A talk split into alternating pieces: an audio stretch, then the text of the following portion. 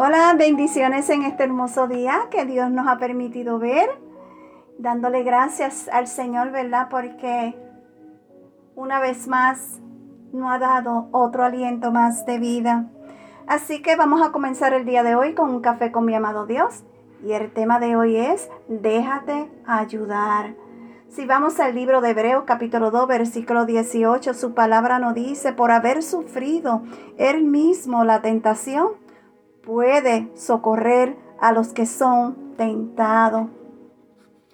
¿Qué problema tenemos con el orgullo? Nos cuesta pedir ayuda y cuando reconocemos que la necesitamos, podemos nuestras condiciones. En otras palabras, ayúdame, pero hazlo como yo quiero. Mm.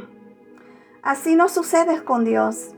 Necesitamos ayuda, pero no nos dejamos ayudar porque queremos que Dios siempre responda a nuestra oración a nuestra manera, pues nos cuesta rendirnos a su voluntad.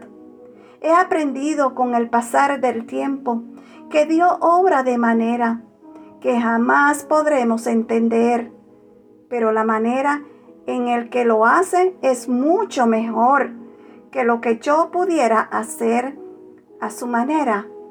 Es siempre mejor. Sabes, Jesús no es indiferente a tus momentos de dificultad.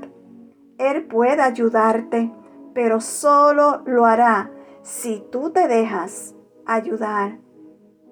¿Qué decides? ¿Te vas a dejar ayudar? ¿O lo vas a hacer a tu manera?